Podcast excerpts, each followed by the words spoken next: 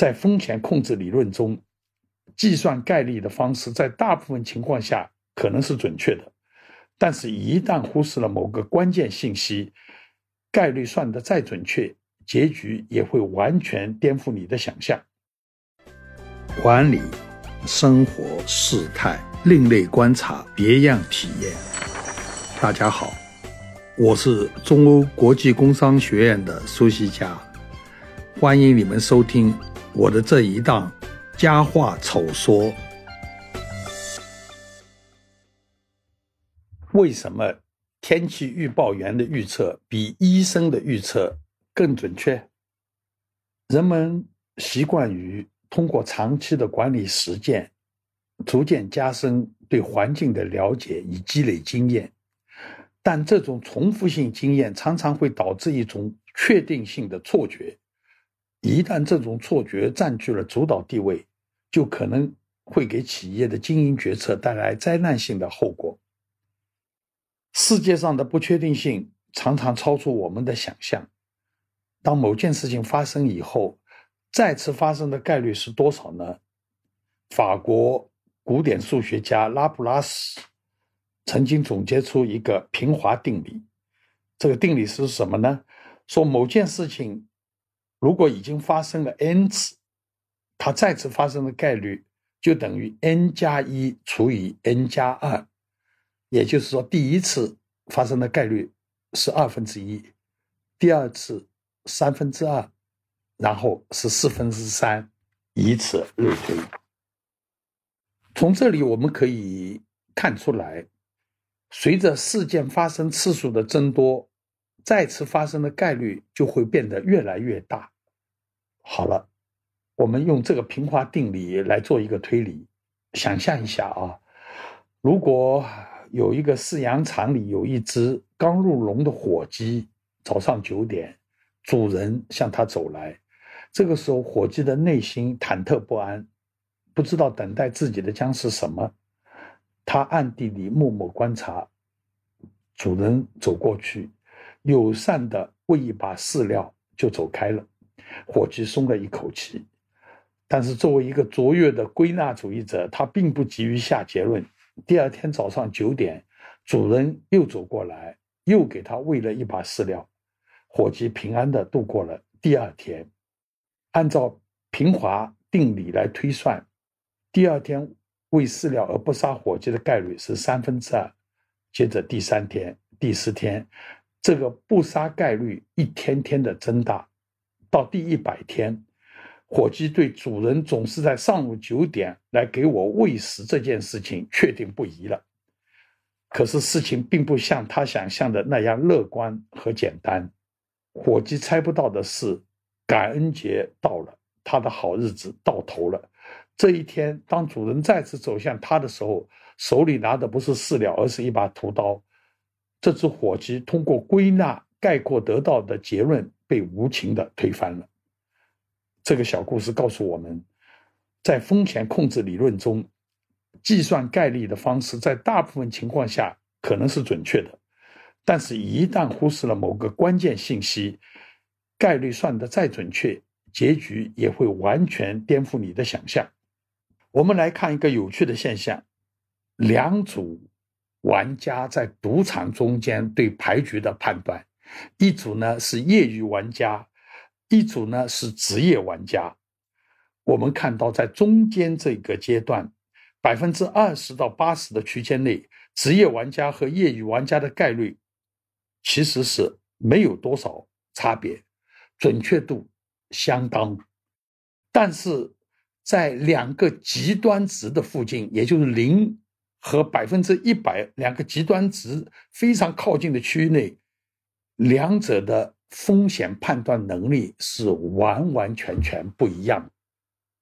所以啊，风险判断能力的培养，平时的时候看起来用处是不大的，但是一旦你身处某种极端情况，你有没有这种风险能力的培养，有没有修炼？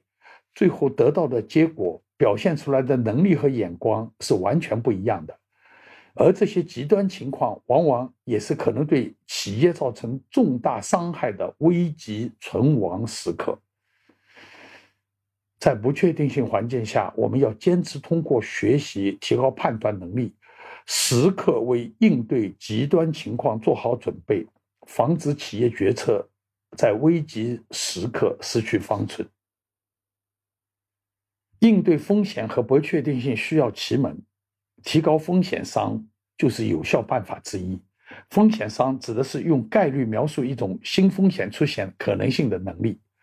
企业在经营中。每天都和风险打交道，我们无法回避风险，只能管理风险。这就需要我们有能力区分出必须规避的和必须去冒的风险。风险商和风险偏好不同，风险商是一种认知能力，风险偏好是一种精神特征，表现为自身是否享受冒险状态。世界上最危险的是那类风险商很低。但又偏偏喜欢冒险的人，我们来想象一下，天气预报员和医生相比，谁的风险商比较高呢？有一张图非常直观的显示出来，天气预报员预测明天下雨概率，跟第二天实际是不是下雨的概率非常的吻合，而医生的。判断的这个准确性是差的太离谱了。比如说，医生说某个病人得这种病的概率大概是百分之三十，实际上通常百分之五都不到。医生说这个病人得这个病的概率有百分之九十了，实际上可能就是百分之十几而已。好了。为什么天气预报预测是这么准确，而医生的预测为什么偏差这么大？这里面其实有很多原因。第一个是判断内容的复杂程度是完全不一样的。天气预报是一种非常聚焦、重复度极高的信息，而医生面临的病患林林总总、千人千面，即使罹患同一种疾病。在每个人身上的表现形式，可能也不是相同。第二个呢，是各方利益考量和心理偏向不同。天气预报员的判断与明天是否下雨的事实，并不存在明显的利害关系，只是出于工作职责，依据其掌握的信息和经验做出来一种判断。一般来说，不需要承担后果。而医生则要对自己的判断承担更多风险，因此他做出的判断更加趋于保守。比如前期估计病人罹患某种疾病，检查后发现病人并未罹患这种疾病，尽管病人有些不高兴，但内心依然会感到庆幸。但是反过来，如果医生判断病人没得病，事后病人。却被证明得了某种致命性疾病，那位病人一定会极其愤怒的。第三，两种判断得到的反馈完全不同。天气预报在次日或短时期内就能得到反馈，预报员可以每天总结、每天学习、每天进步，而病患在听到医生对病情的判断后，很可能会到不同的医院。去征询意见，去求证，这就会导致医生的判断在做出来以后，往往得不到反馈，他没办法知道昨天自己做的判断是否准确。这就告诉我们什么呢？在充满不确定性的环境下，要保持平常心，不断的学习和积累，这样才能做出准确判断，管控不确定性。不能单凭自觉，还要有制度的约束，因为人性并非是完美的。我们的理性在很多时候会遇到偏差，比如过度自负或缺乏信心。此外，在很多时候，我们的判断还会受到自身利益倾向的影响。在上述两种情况下，决策就会不自觉地依赖某些不可靠的信息源。那么，什么才是好的控制制度呢？首先，好的控制制度要聚焦各类目标。一般而言，企业经营需要聚焦三类目标。首先，为了确保经营顺利，我们要实现经营目标。第二，企业需要通过报告向外部利益相关方提供经营相关的各种信息，在内容准确性、及时性上都有严格要求。第三，企业还有守法合规的目标。其次呢，目标的实现还要依靠合理的保障，从而降低不确定性所带来的危害和影响。此外呢，一个好的控制制度永远没有真正完成的时候，必须根据企业内外的各种情况不断完善和调整制度需求。当然，强调制度和强调人的主观积极性并不完全矛盾。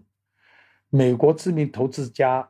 查理芒格曾经讲过自己的一个信念，他说：“一个伟大的企业从来不是控制出来的，伟大的企业需要找到一个你可以完全信任的人，然后放手让他去干，干出来的。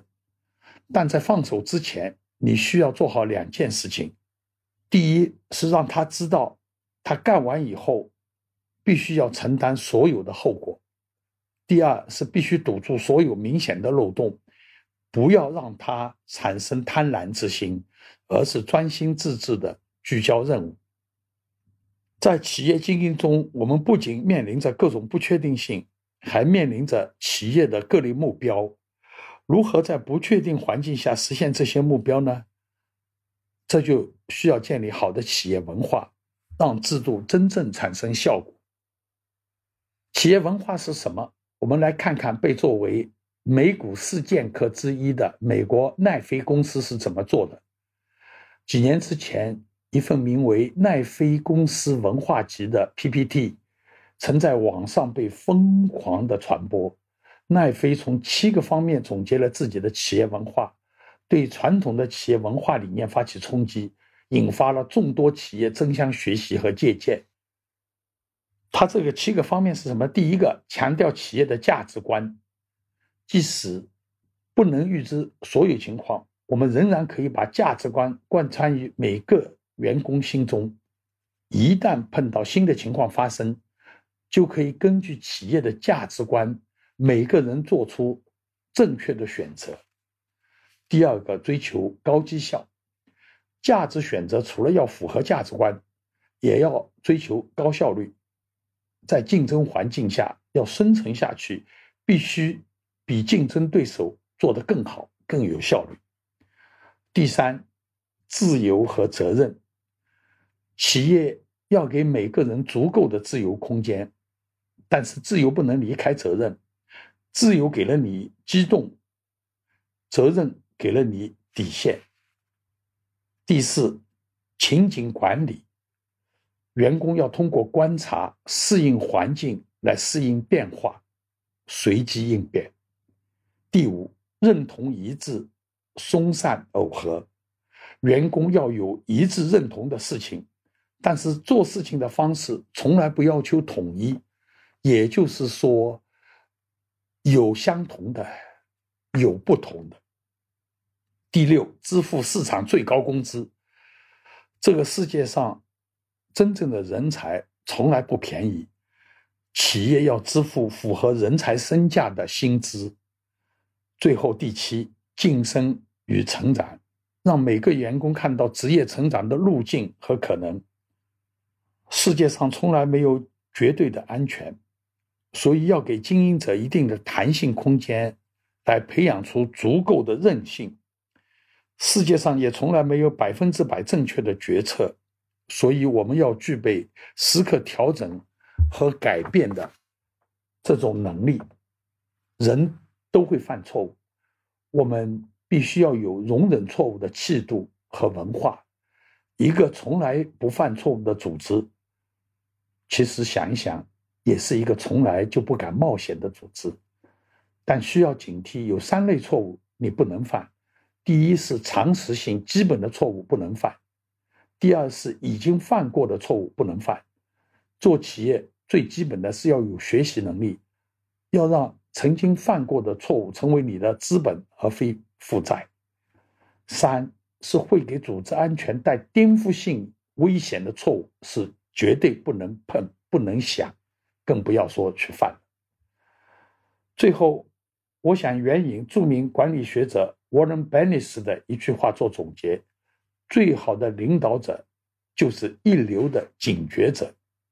面对这个充满不确定性和挑战的世界，最好的应对方案就是让自己成为终身学习者，始终保持敏捷和灵活。